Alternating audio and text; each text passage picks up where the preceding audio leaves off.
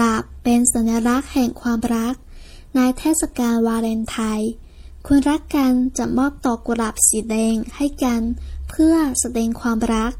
玫瑰花象征着爱情，在情人节那天，情侣之间为了表达爱意，会互赠玫瑰花。สัญลักษณ์象征เทศกาลวาเลนไทน์情人节เอกลักษณ์独特的ดอกหมวย梅花 ดอกปอตันหมู่ตั้ง花